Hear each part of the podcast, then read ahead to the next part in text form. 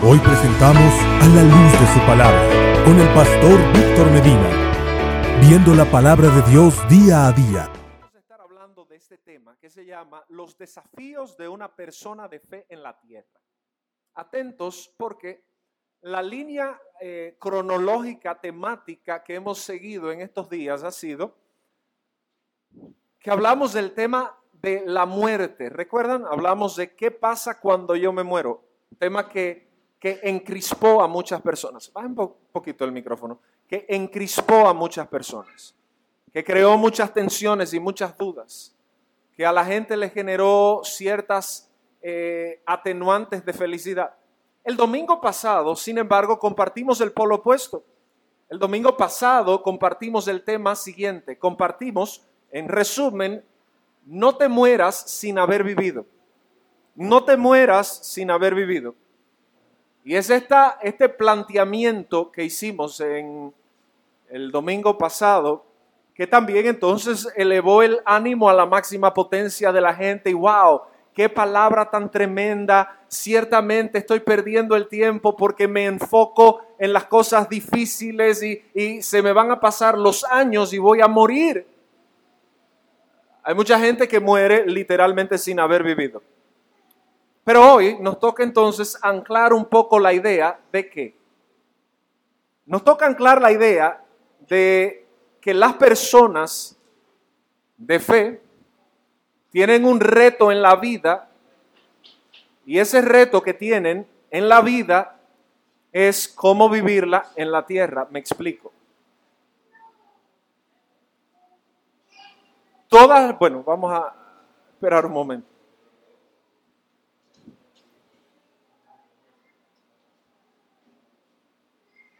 Que uno es PLDista y el otro es PRMista y tienen un tema hoy. Sí, bien. Retomo. Cuando hablamos de los desafíos, entonces, ok, ya sabemos que la gente se queda aquí en la tierra. La gente, bueno, pues yo, yo, yo soy cristiano y yo vivo aquí en la tierra y usted me está diciendo, me dijiste el domingo pasado, bueno, vive tu vida, anímate. Eclesiastés capítulo 9 dice, eh, alégrate con la mujer que amas, vive, no te mueras, básicamente sin haber vivido. Genial. Ahora, ¿cómo la vive un cristiano? Y esa es la pregunta del siglo que yo quisiera tratar. En el tiempo que me quedan, que son 45 minutos, tratar de ayudarles a proponerles un mecanismo. Vamos a ir Hebreos, eh, capítulo 11. yo pienso que es el capítulo más famoso de la carta a los Hebreos. Hebreos capítulo 11, versículos del 1 al 3. Y yo le voy a pedir a ustedes que me ayuden a leerlo, por favor. Está ahí en la pantalla. Ustedes ayúdenme a leerlo. Como dice, es pues la fe, la certeza, la convicción, los antiguos por la fe entendemos haber sido constituido el universo, de modo que lo que se ve fue hecho de lo que no se veía. Vamos a leer el versículo 1 de nuevo, que es un verso famosísimo que en todos los discipulados el nuevo creyente termina aprendiéndoselo porque mucha gente trata de definir fe y dice, bueno, ¿cuál es el versículo que más habla de la fe? Hebreos 11. Uno, dice, es, ayúdeme, ¿cómo es? Es la certeza de lo que se espera y la convicción de lo que no se ve. A una niña le preguntaron un día en una escuela bíblica, le hacen esta pregunta y le dicen, ¿qué es fe para ti? Y la niña muy, muy sagazmente elaboró esta respuesta. Oiga, ¿qué, qué respuesta? Esta niña dijo, fe es saber que algo no va a pasar y creer por encima de eso de que va a pasar. Oiga, vuelvo. La niña en la escuela bíblica, la maestra le pregunta, ¿qué es la fe para ti? Y ella dice, bueno, fe es saber que algo no va a pasar, pero por encima de eso creer que va a pasar. Gracias a Dios aquí nadie dijo amén a eso. Pero en muchos lugares la gente plantea la fe como una quimera imposible a la cual la gente se abraza cuando no tiene otra opción. Yo quisiera desenmadejar eso un poquito en esta mañana porque fíjese que cuando vamos a los debates entre científicos, y utilizan la palabra ciencia para eh, despegarla de la fe. Cuando vamos a ese tipo de debates, parecería la fe algo insustancial. Y quiero hacer una corrección del término. Fe en esencia, su definición es substancia. Y vamos a entrar más en materia eh, en los próximos minutos. Sin embargo, cuando usted, y esto escuché a un economista hacer esta referencia, decía, bueno, lo que mucha gente no sabe es que el sistema económico del mundo se, se maneja por fe. Y usted dirá, bueno, pero eso no es cierto porque el sistema económico está basado en mercados donde, ¿qué define un mercado? Un mercado es un lugar donde se conjugan la oferta y la demanda. Genial. Pero este economista decía, sí, cuando tú emites un cheque, ese cheque lleva como evidencia la firma, la garantía y etcétera, etcétera, etcétera, pero eso no se convierte finalmente en un absoluto de cobro o en una promesa absoluta de pago. ¿Cuántos cheques falsos usted no ha recibido? Digo, yo espero que no haya recibido muchos, pero nos ha tocado. Yo recuerdo un político que a mí, a mí, para un trabajo me dio un dinero y cada vez que lo veo le digo, Señor, líbrame, líbrame, porque el cheque estaba sin fondos. A mucha gente nos ha pasado esto. Este economista plantea que muchas de las realidades de la gente se basan en un sistema de fe. Por ejemplo, un ejemplo muy usado, usted se sentó en esa silla y usted no pensó si la silla se va a romper, si la silla eh, le soporta a usted. No, usted se sentó ahí. De hecho, yo tengo una muy mala costumbre que yo cuando me acuesto, yo generalmente llego a mi, a mi casa o cuando fuera, y yo, es como si esa cama fuera un colchón porque yo me tiro. No se sorprenda, quizás usted hace peores cosas que yo en su casa. Pues yo me tiro, o sea, así como pan. Nunca se ha desfondado, gracias a Dios. Gracias a Dios, pero yo no pienso en que me voy a caer. Simple y llanamente es una conducta que voy aprendiendo, es decir, que absorbo, que interiorizo y que se vuelve un hábito.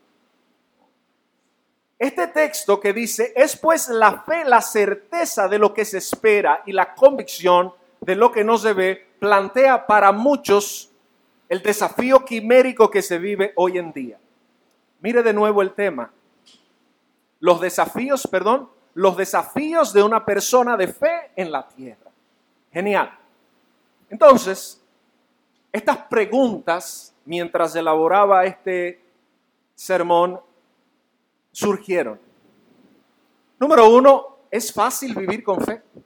Fue muy curioso porque en el día viernes visité a mi antiguo pastor por una coyuntura. Eric y yo fuimos a, literalmente fue coyuntural, al pastor Plurde y nos reunimos un rato ahí a hablar, como siempre, eh, con, mucha, con mucha alegría y con mucho afecto.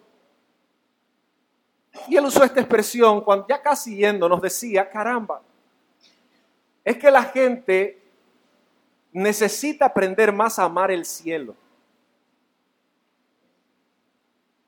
Y yo les recordaba al pastor un miércoles, yo le dije, ¿usted se acuerda un miércoles que usted le hizo esta pregunta a la iglesia? ¿Cuántos se quieren ir al cielo? Y todo el mundo levantó la mano. Y entonces hizo la pregunta, ¿cuántos se quieren morir?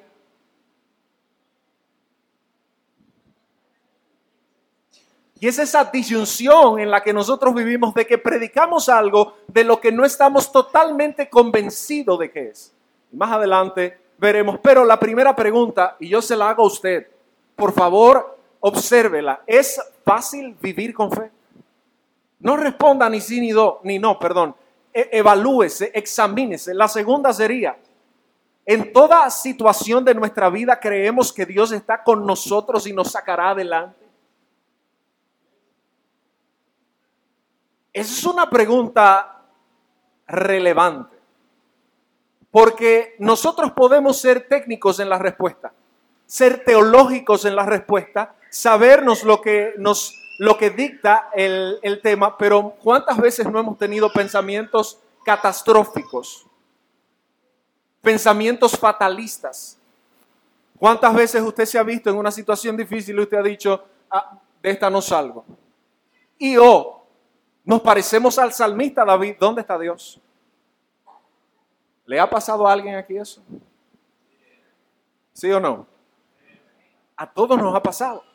Entonces, no es tan fácil sostener un pensamiento de que Dios está conmigo, aunque todas las cosas, o no todas, algunas relevantes, no van bien.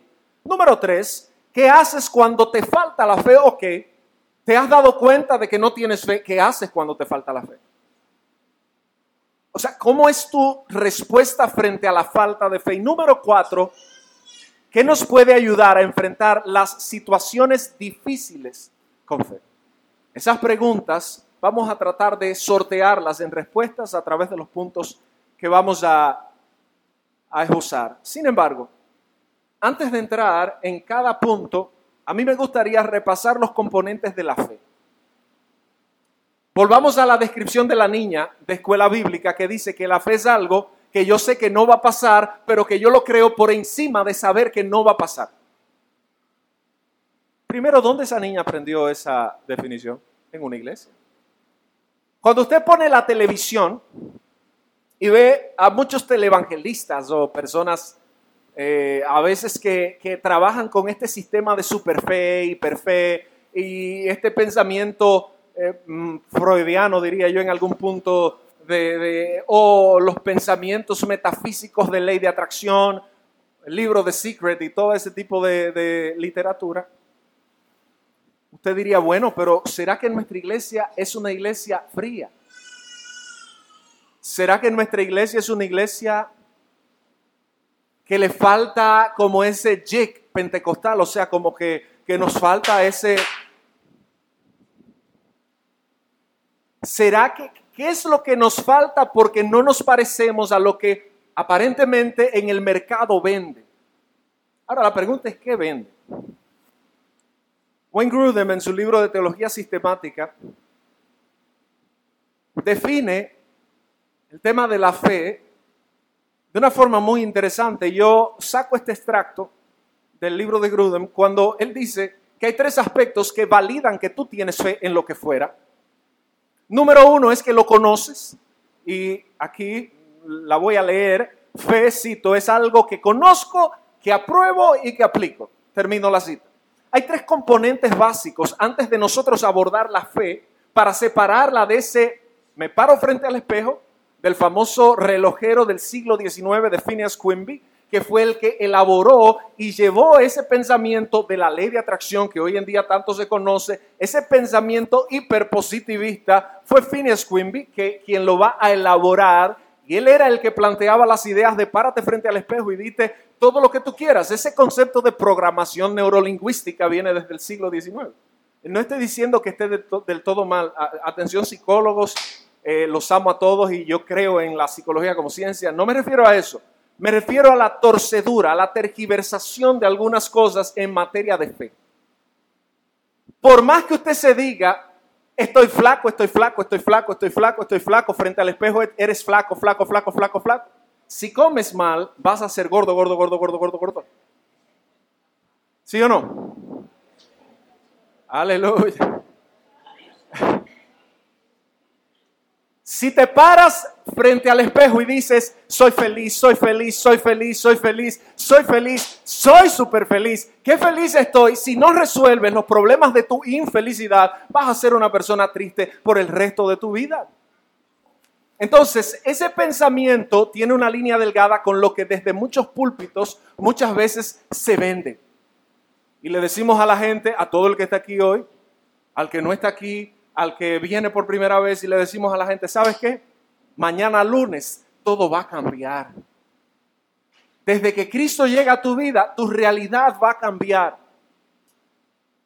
Usted cristiano que está aquí, y si no es cristiano, qué bueno que está aquí, debe responderse, porque el que no es cristiano tiene su sistema de fe, la que sea, pero un sistema de fe, tiene sus propias convicciones, y usted debe responderse estas tres aristas o, debe evaluar estas tres aristas. Número uno, ¿usted conoce la fe que usted dice que tiene? O sea, usted sabe eso. Número dos, ¿está de acuerdo? Porque yo puedo conocer a alguien, ah, genial, pero yo puedo, después de que lo conozca, no estar de acuerdo con eso. ¿Cierto? Y número tres, fundamentalmente, aplicación. Tú no haces nada conociendo a alguien, aprobando a alguien o algo y no aplicando eso.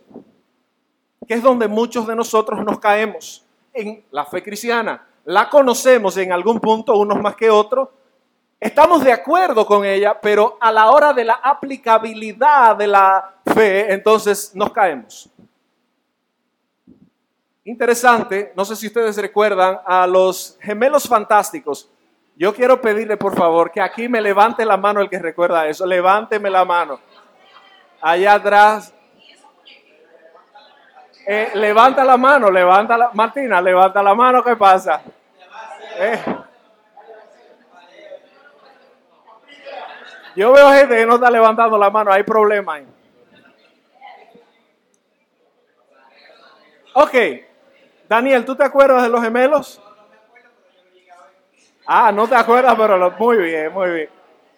¿Qué hacían los gemelos fantásticos? ¿Cómo era? Poderes de los gemelos fantásticos. Ahí se delataron, ¿eh? Ahí cayeron.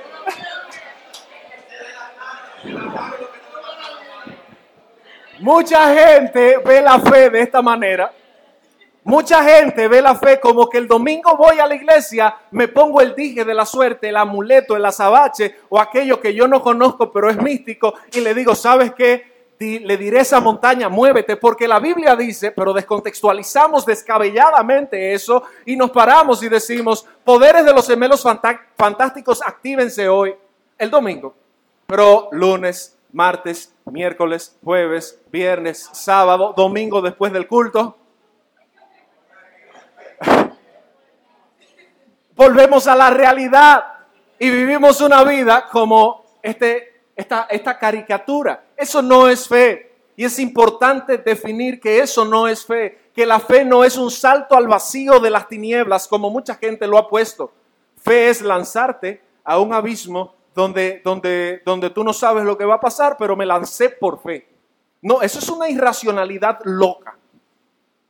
Yo me voy a parar en la 27 de febrero hoy en fe, voy a cerrar los ojos. En fe, y nada, gracias, nada me va a pasar. Lo que te puede pasar es que quizás uno, dos, tres, cuatro vehículos te vadan, pero venga un loco que esté harto de la vida y te choque. ¿Sí o no? Uno que ande hoy, hoy, hoy, fe en la 27 como está el país.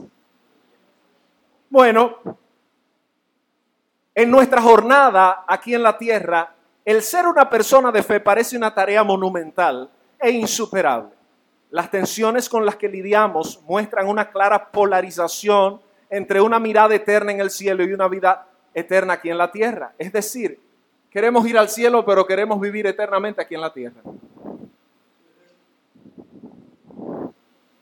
Yo, yo quiero ir al cielo, genuinamente, pero primero, no estoy tan seguro del cielo. Segundo, me gusta mucho la tierra. Y tercero, predicaron el domingo pasado de que no te mueras sin vivir. Y yo quiero decir aquí como comentario al margen que una de las doctrinas peligrosas de la, de la superfe es que niega el contacto con el mundo que Dios creó, que dice en Génesis que es bueno en gran manera. ¿Qué quiero decir con esto? Que mientras estemos aquí debemos disfrutar al máximo lo que Dios nos ha dado que es bueno. Amén. ¿No hay niños en la sala? Sí, hay niños. ¿Están durmiendo? Usted está casado.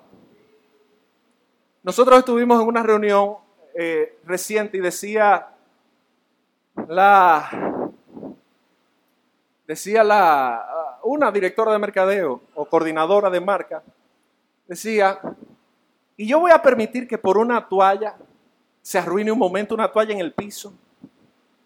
Y yo pensaba, no dije nada, en todas las veces que yo he escuchado gente en consejería, a, personas hacer comentarios, yo mismo que he dicho cosas.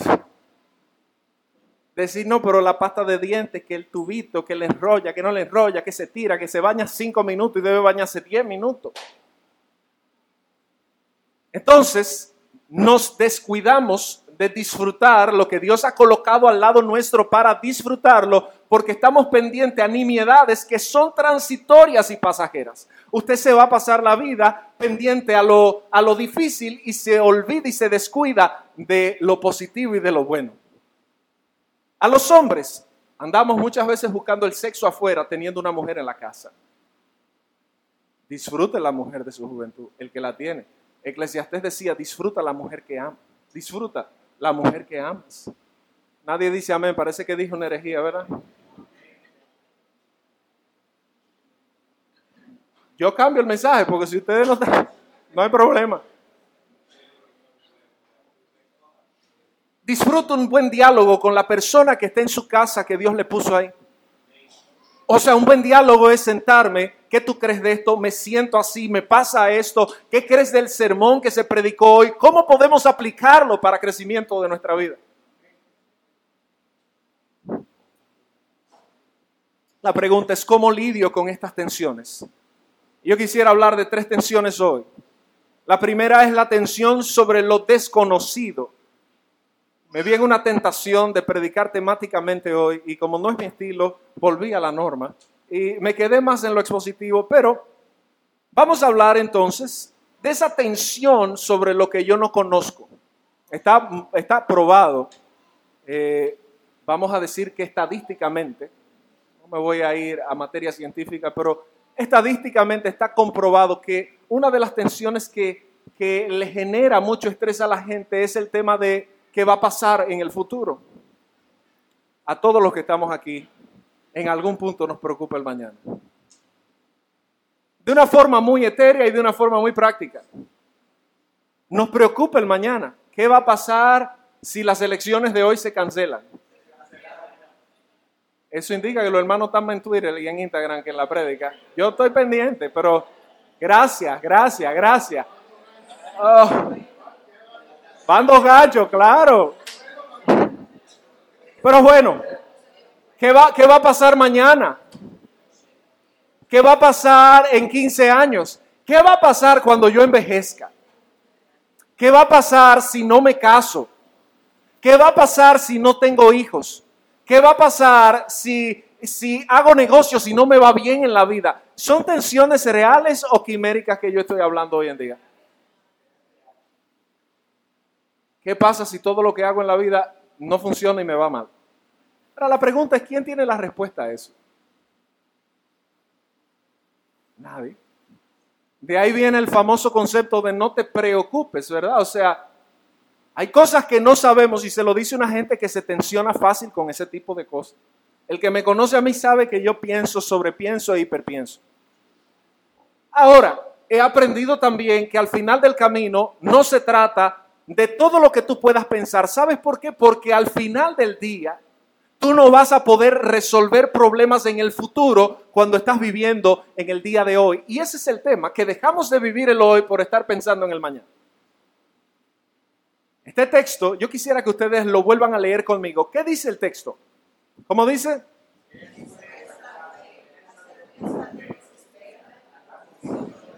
Vamos a leerlo una vez más.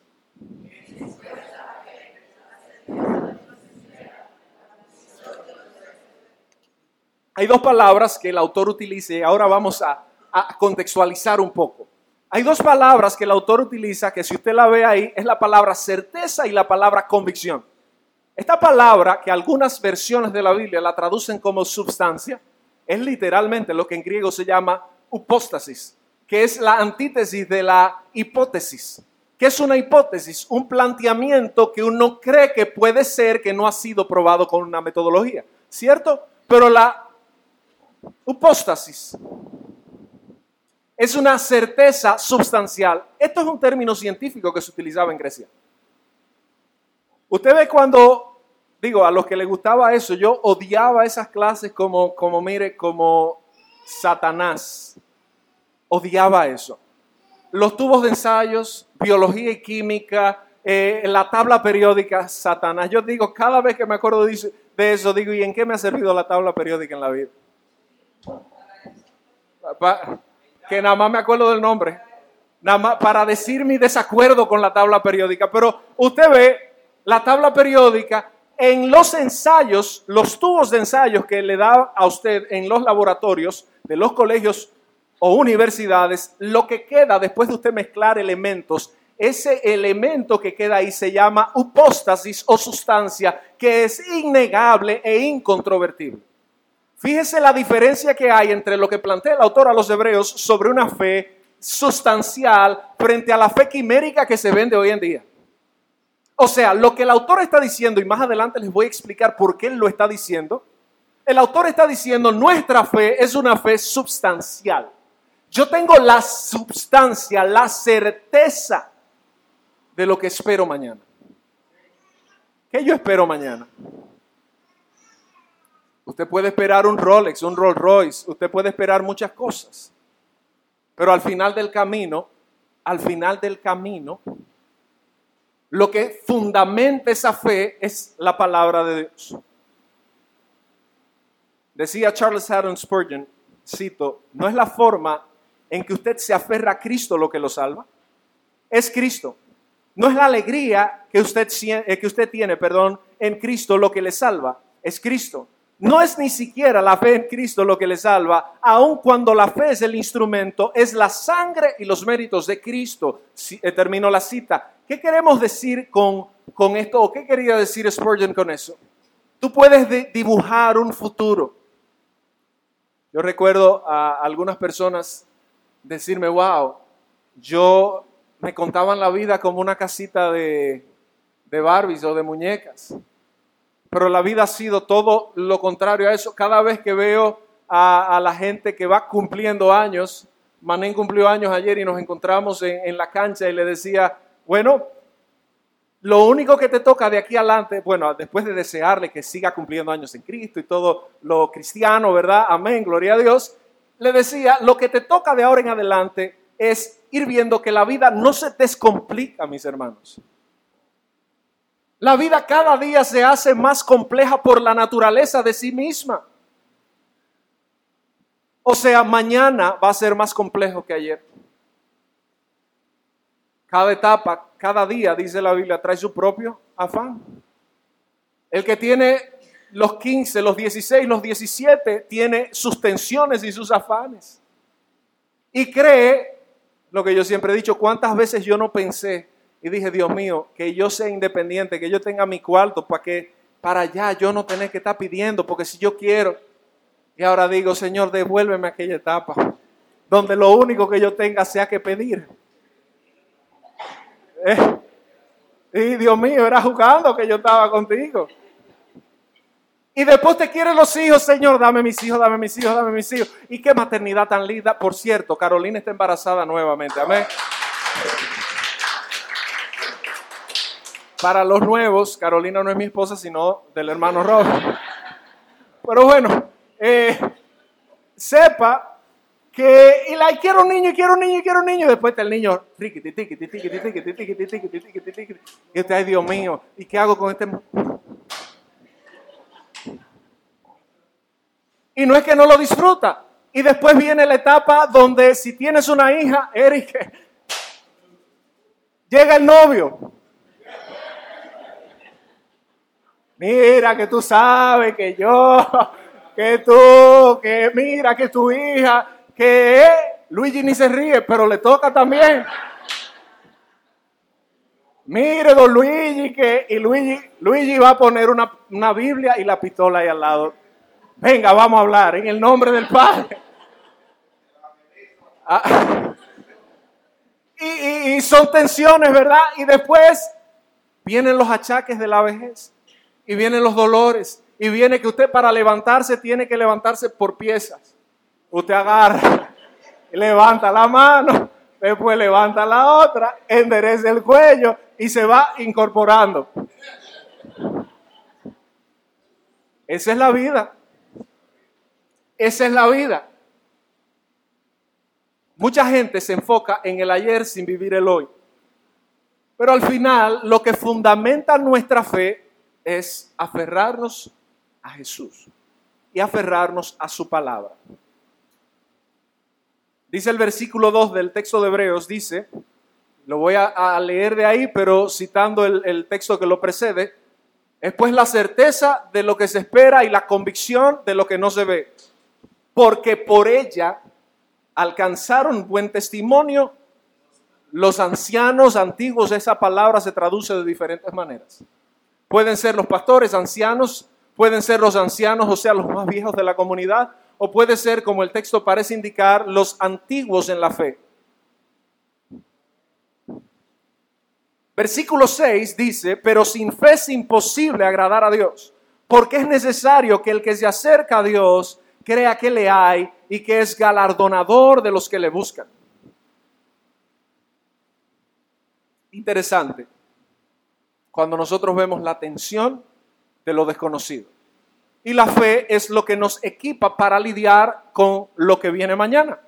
Si usted tiene una fe fatalista, sepa que su mañana será fatalista. Eso no indica de que necesariamente le vaya mal, pero usted y sus emociones la está llevando hacia allá. Vamos a ver la segunda tensión. La tensión sobre las etapas. Y va muy vinculado no solo a lo que mencioné ahora de, de las etapas naturales de la vida para algunos, porque hemos oído y vimos en biología el ciclo de la vida. Usted nace, usted crece, usted se reproduce y usted muere. No todo el mundo crece, sino que hay gente que se muere antes de crecer.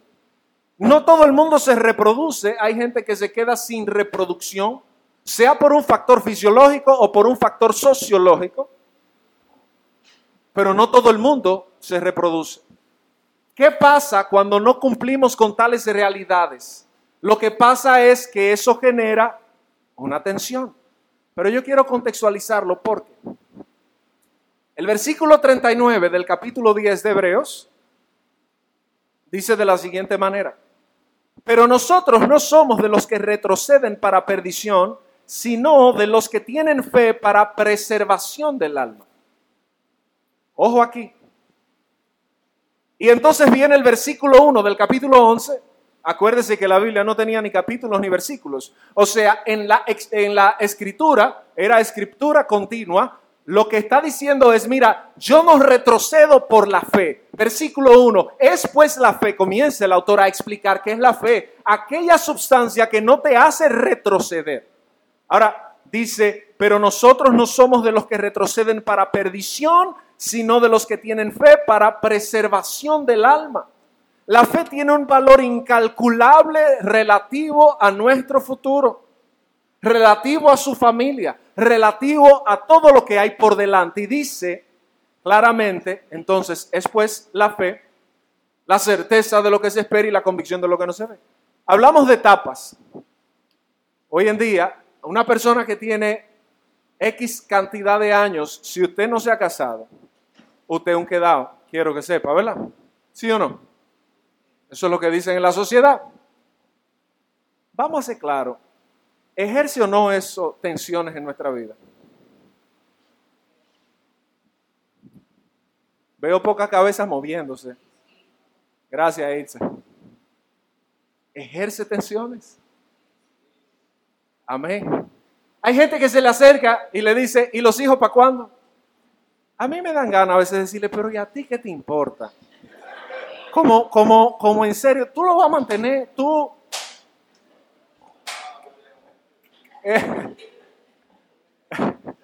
María José, Dios te está hablando.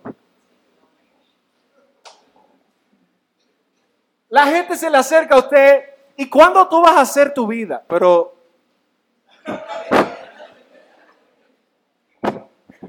o sea, ¿qué es esto? ¿Qué, qué? ¿Un espíritu o qué es lo que es?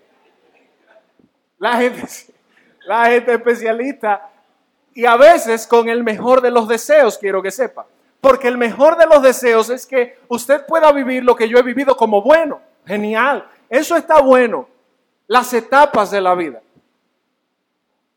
Muchas veces usamos el término precoz como algo positivo y la precocidad en todos sus aspectos es algo negativo. Literalmente, psicológicamente, cuando usted ve a alguien precoz, los padres muchas veces dicen es que ese niño es muy precoz. Obsérvelo porque no está viviendo en la etapa que tiene que estar, está en otra etapa adelantada. Eso no es bueno. Todo tiene un tiempo de maduración en la vida. Y nosotros nos compulsamos, o sea, la compulsa lo que viene de afuera. Yo me compulso, en las noticias me compulsan. Instagram hoy en día, wow, Instagram es genial para vender una pseudo realidad que usted no tiene idea. Una vez yo publiqué una foto, pero back in the days, de yo saliendo de una endoscopía y alguien me escribió y me dijo, eso no se publica. Porque usted no puede poner fotos que yo estaba, está ahí, eh, yo creo que para abajo, para abajo, para abajo. Y me dijo, tú no puedes poner fotos donde tú te veas arruinado. Y yo, bueno. Y eso es tan relativo porque a veces la gente cree que saca su mejor foto y está arruinado, porque eso es relativo, más bien subjetivo. Qué linda estoy, parece un carnaval, pero mi hija, linda, ¿dónde? ¿Dónde dónde te sale eso? Pero bien, cada quien es dueño de su vida. Lo que yo quiero decir es que estas realidades nos afanan.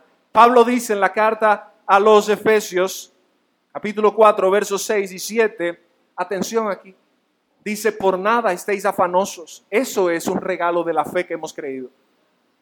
Dice, si no sean conocidas vuestras peticiones delante de Dios, en toda oración y ruego con acción de gracias. Y la paz de Dios, que sobrepasa todo entendimiento, guardará vuestros corazones y vuestros pensamientos en Cristo Jesús. ¡Wow! Entonces la fe mía viene con una munición de esperanza aún en medio de la tribulación. Eso era lo que le pasaba a los hebreos. Era una comunidad, dice el capítulo 10, que después de haber sido iluminados, sufrieron esta persecución, que le quitaron todo por la fe, y ahora viene el autor y le dice, pues la fe, la certeza de lo que se espera, la convicción de lo que no se ve. O sea, la evidencia. Dice el texto de Pedro, capítulo 5, versículo 7, la primera carta, echando toda vuestra ansiedad sobre Él. ¿Por qué? Porque Él Usted puede decirle eso a su vecino, Él tiene cuidado de ti. Dígale eso a su vecino, Él tiene cuidado de ti. Literalmente, Él tiene cuidado de ti. ¿Y sabes quién es Él?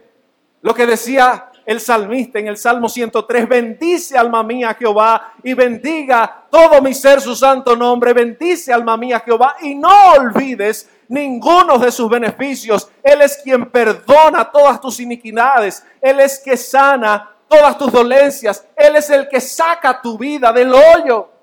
Ese es el que nos cuida a nosotros. Ese es el que nos cuida a nosotros.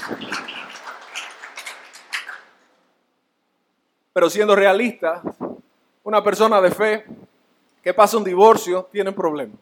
Una persona que a tal edad de la vida no tiene una villa en casa de campo, tiene un problema. Una persona que a tal etapa de la vida tiene situaciones, tiene un problema. ¿Quién lo dijo? ¿Quién es el que establece los paradigmas sociales como bueno y malo? Con esto yo no quiero llevarnos a una sociedad inexistente, a una sociedad utópica. Quiero plantear las realidades de esa vida que yo quiero vivirla al máximo aquí en la tierra, como la vivo siendo un cristiano. Yo pensaba en Doña Cira cuando eh, hacía este, este sermón. Cuando usted ve personas de la edad de Doña Cira y con un bastón, usted dice lo único que le queda es despedirse. Y los tratamos a veces con pena. Ese no es el sermón de la fe. A la edad de 80 años Moisés, y es citado en el texto del catálogo de los héroes de la fe, Hebreos 11, Moisés a los 80 años, con un pasado atroz porque era un asesino, un tipo hiper orgulloso en algún punto, era de la casta faraónica, tenía una, una intelectualidad muy por encima, la tasa de analfabetismo en Egipto en esa época y antes de ahí era de un 98% y Moisés era del 2% que probablemente conocía las tablas. Por eso pudo escribir eh, eh, eh, los mandamientos. Este tipo a los 80 años, oiga, Dios le dice, mira, tú vas a libertar a mi pueblo. Y Moisés empieza, mira muchachos, no relaje que yo soy gago. No, no, no, no, no, no, no, yo estoy muy viejo para eso. Yo no busco mil excusas. Le dijo, yo no sé hablar, trae a Aarón. Aarón no habla, si usted lee la historia, habla muy poco. El que termina hablando siempre es Moisés. O sea que al final del día eran excusas. Pero el tipo de 80 años tenía la capacidad. ¿Cuántos recuerdan a Caleb? Después de que llegaron a Palestina, que cruzaron el Jordán, dice Caleb, mira, recuérdate en la cumbre aquella que tú me prometiste, Josué, esa es mía. Quizás Dios me la entregue. Tengo el mismo vigor, un tipo de ciento, de, de 85 años, creo, si mal no recuerdo, 86 años. Estoy entero para la batalla. Estoy listo. Hoy en día nosotros vemos a Doña Cira, no, no, no, no, ahí hay ministerio. Yo nunca me olvido de mi tía y se lo he recordado Siempre la recordaré por esto. Un día estamos hablando, me llama del club 700, mira, ¿y qué vamos a hacer? Y que yo, pero tía, por Dios, tú una vieja que ya no da para nada. O sea, se lo dije con mucho cariño y me dice, mira, sal de él.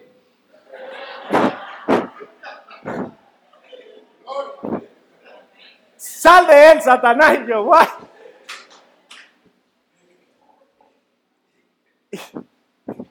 Y me dice, si el ministerio del Bautista duró tres años y medio, de Juan, eh, perdón, duró, sí, poco. El de Cristo duró tres años y medio.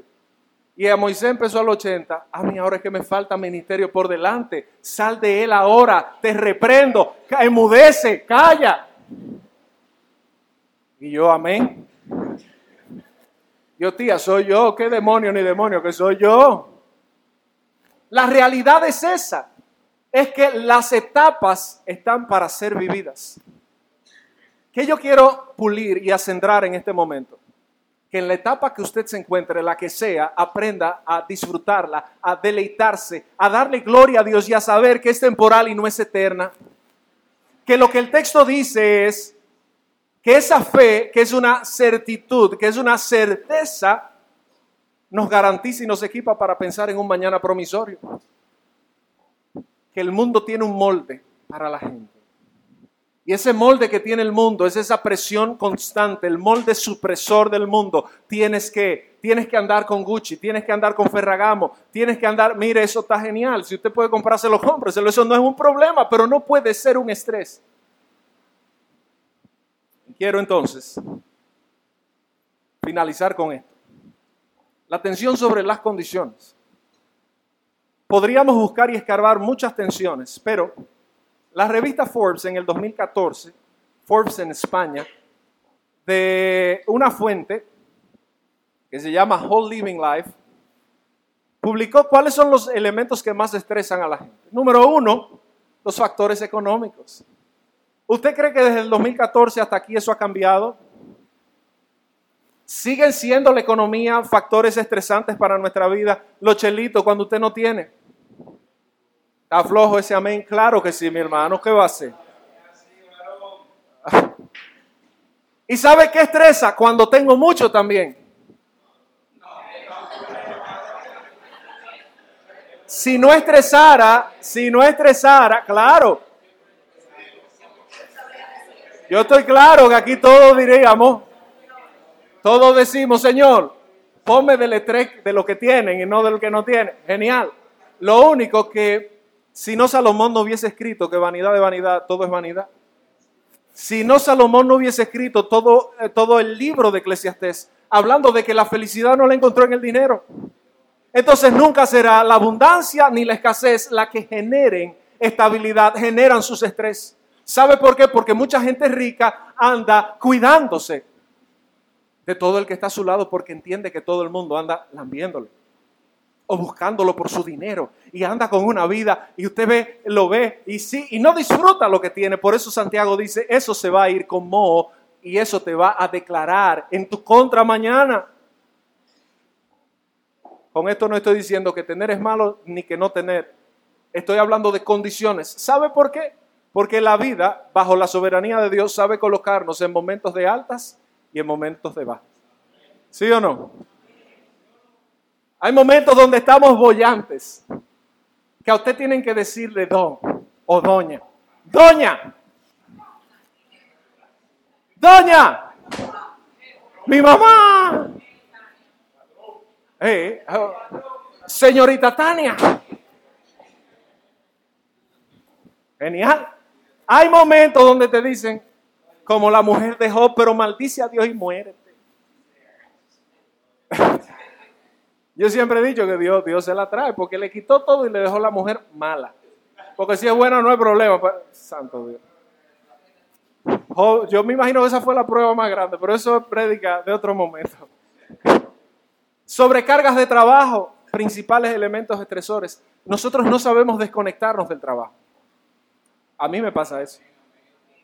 Todos nosotros andamos pensando en trabajo y si trabajamos en el reino no sabemos eh, trazar una línea de cuándo yo tengo que sentarme con, con mis amigos, con mis amigas, con, con, un libro, con un, vino, lo que usted le guste, pero sentarse y desconectarse, porque sabe que ni usted hizo todo, ni cuando usted falte, las cosas dejarán de hacerse. Yo, yo voy a tener que escribirme eso en un espejo, porque yo soy el que no vive eso, yo lo reconozco. Es ahí que me lo voy a poner en la frente para que la gente lo primero que me diga es, después de que te muera, seguiremos en fiesta. Esa es la verdad, por más sádico que parezca, usted y yo nos vamos. Y sabe que los que vienen lo van a hacer y yo apuesto, por lo menos en CBF, a que lo harán mejor que nosotros. Falta de satisfacción laboral, uno de los principales estresores. No me siento bien en el trabajo, yo le puedo decir, yo me siento bien, jefe, muy bien.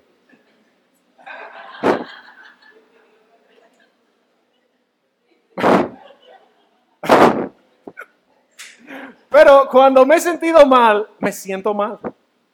Valga la redundancia, qué malo es que en el lugar donde tú te pasas la mayor cantidad de horas de tu día, tú sientas un ambiente tenso, que no, que hay una, una trapería, no pasa en nuestra oficina, pero, pero en todos los lugares hay diferencias, situaciones en conos.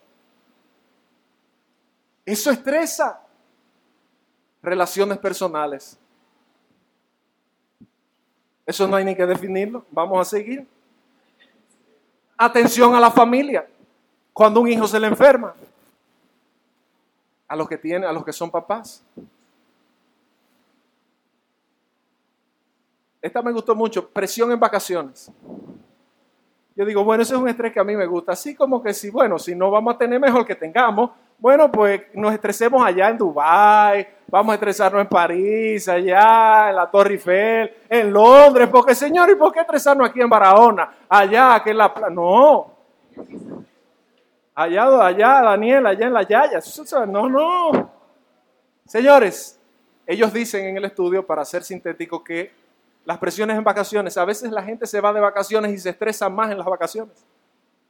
Porque se complica tanto la vacación o las vacaciones que... No se ríe, Marily.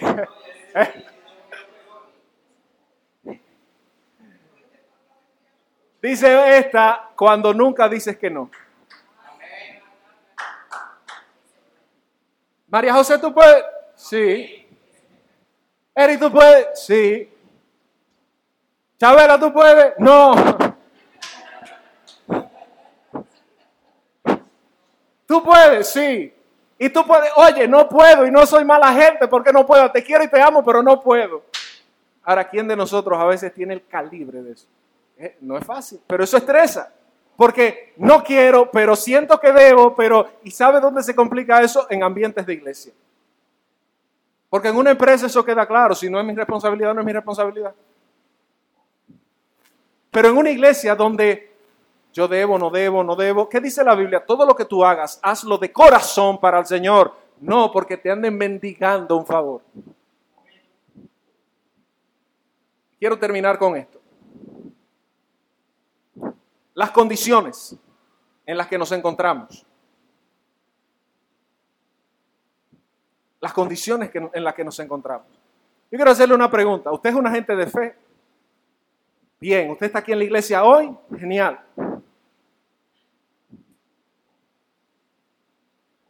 ¿En qué condición se encuentra usted en el día de hoy? ¿Cuál es su condición? Usted tiene que ser genuino, honesto y auténtico consigo mismo. ¿Qué es lo que me pasa? ¿Dónde estoy yo hoy en la vida? Hoy, día 16 de febrero del año 2020. ¿Qué es lo que usted quiere? La gente a veces no sabe ni siquiera definir qué quiere en la vida. Hasta vergüenza le da decir, yo lo que quiero es esto. Yo le pregunto a veces a algunas hermanas santas, piadosas, ¿qué es lo que tú quieres? Bueno, una compañía, eh, uh. ¿Te quiere un hombre? ¿Y qué de malo tiene eso? Pero damos tantas vueltas y no, sí, porque yo, sí, mañana, anda al DH, pero habla qué es lo que tú quieres. Tenemos que ponérsela fácil a nuestro intelecto, a nuestra cognición fácil, o sea, ¿qué es lo que yo quiero? Y ya. Lo que sea. Y también, ¿dónde estoy? Fíjense en esa imagen, que tiene más de lo que está escrito. Nosotros tenemos regalos de Dios en nuestras vidas. Aquí todo el que está aquí, todo, sea cristiano o no, tiene gracias. No una gracia, sino múltiples carismas de Dios. Cuando yo me siento y cuento testimonios de mi vida, yo digo, wow, Dios mío, pero tú has sido bueno. Conmigo, conmigo. Dios ha sido buenísimo. Yo siempre le digo a la gente, mire, donde yo estoy solo Dios. Y eso no tiene nada que ver con facultades humanas. Yo siempre he dicho, yo he hecho probablemente todo lo necesario para perderme. Y Dios ha hecho todo lo necesario para salvarme. Pero aquí hay muchas personas mejores que nosotros. En esos asientos probablemente podrían haber mejores personas que usted. Pero al final, Dios ha reservado esos asientos para nosotros. Lo que yo tengo, yo tengo una gran familia. Yo tengo unos padres excelentes. Yo le doy muchísimas gracias. Yo pensaba en esta mañana, antes de venir al culto, acciones de gracias y le decía al Señor, le decía, Señor, pero gracias por mi mamá. Porque si algún referente de afecto yo puedo encontrar, es en ella. Siempre ha estado ahí con sus defectos y virtudes. Siempre ha estado ahí. Eso es algo que yo tengo. Hay otros que no tienen a sus padres penosamente.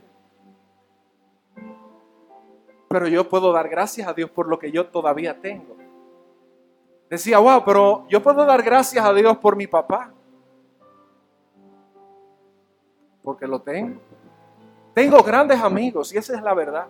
Yo tengo cuento con buenos amigos. Y no es un discurso diplomático, es una realidad probada. Cuento con grandes amigos. Ese es un regalo. Dice la Biblia que el que haya amigos encuentra gran cosa. Que mejor es un amigo en tiempo de aflicción.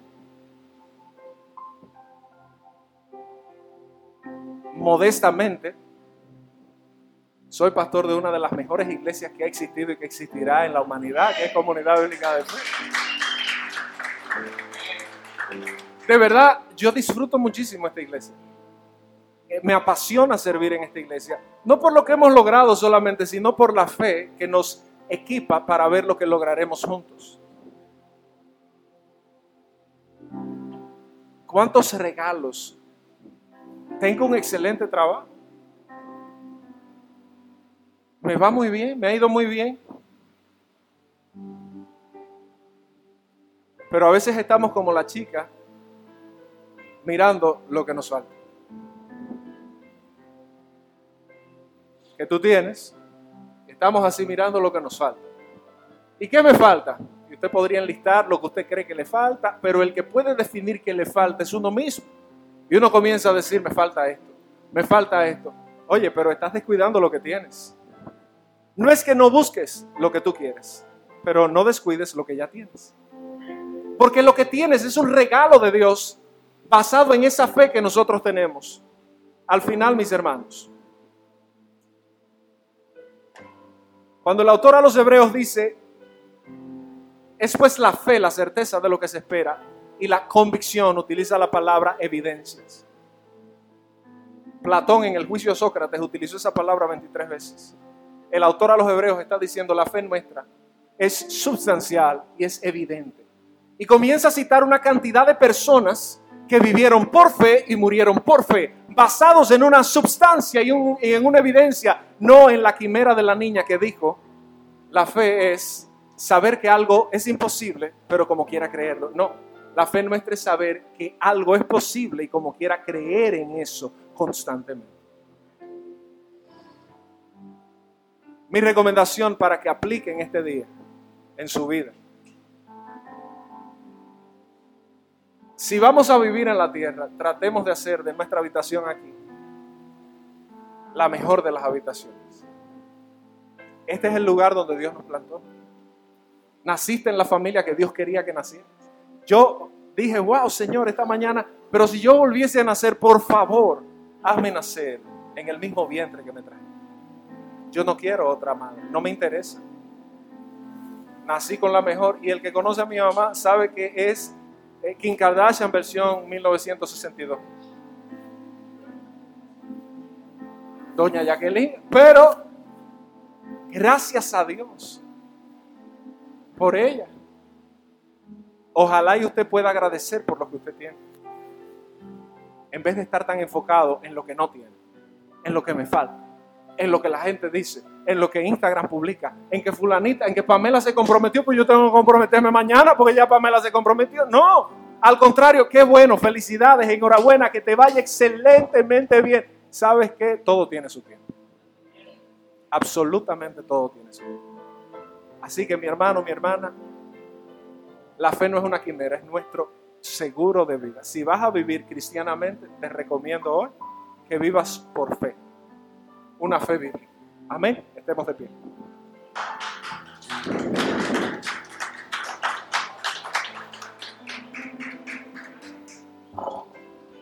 Quiero invitarla a que cierre sus ojos un momento, ya nos vamos. Pero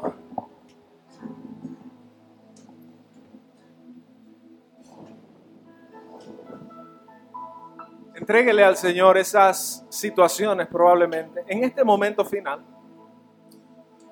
Tómese este tiempo. Mira, lo que sea que te esté creando situaciones, tus preocupaciones, tus tensiones, tus dificultades, tus problemas. Entrégaselos al Señor en este momento. Esa, esa, esa tensión de la condición, de que quizás no te encuentras en la, no te encuentras, perdón, en la mejor de las condiciones en tu vida ahora. Dile, Señor Jesús, yo te entrego. Yo te entrego en esta hora mis cargas. Tu palabra dice, venid a mí los trabajados y cargados que yo les doy descanso.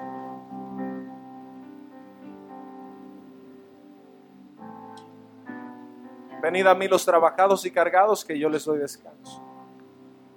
Si te estresa la finanza, Dile, Señor, te la entrego. Mis ambiciones, pretensiones, anhelos, sueños, paradigmas buenos y malos. Si te estresa la familia, la que tienes y la que quieres formar, entrégaselo al Señor. Señor, ayúdame a descansar. Como dice el texto, echando toda mi ansiedad sobre ti, tú cuidas de mí. Si te estresa el futuro, si vas a morir rico o pobre, Trata de morir en Cristo. Al final, esa es nuestra garantía. Señor, yo te entrego todas nuestras ansiedades. Señor, que sean depositadas en ti, Padre. Mira esa realidad y enséñanos como iglesia, como individuos, a disfrutar de lo que tenemos hoy. Señor, a disfrutar de las personas que tú has colocado en nuestra vida. A esos hermanos, esas hermanas, a la iglesia, a la familia, Señor, los amigos. Padre, ayúdanos a disfrutar de la gente que nos has puesto al lado. Padre, que los que lleguen sean bienvenidos. pero que nos encuentren disfrutando con una buena estima lo que tú nos has dado. Haznos hombres y mujeres de fe. En el nombre de Jesús. Amén.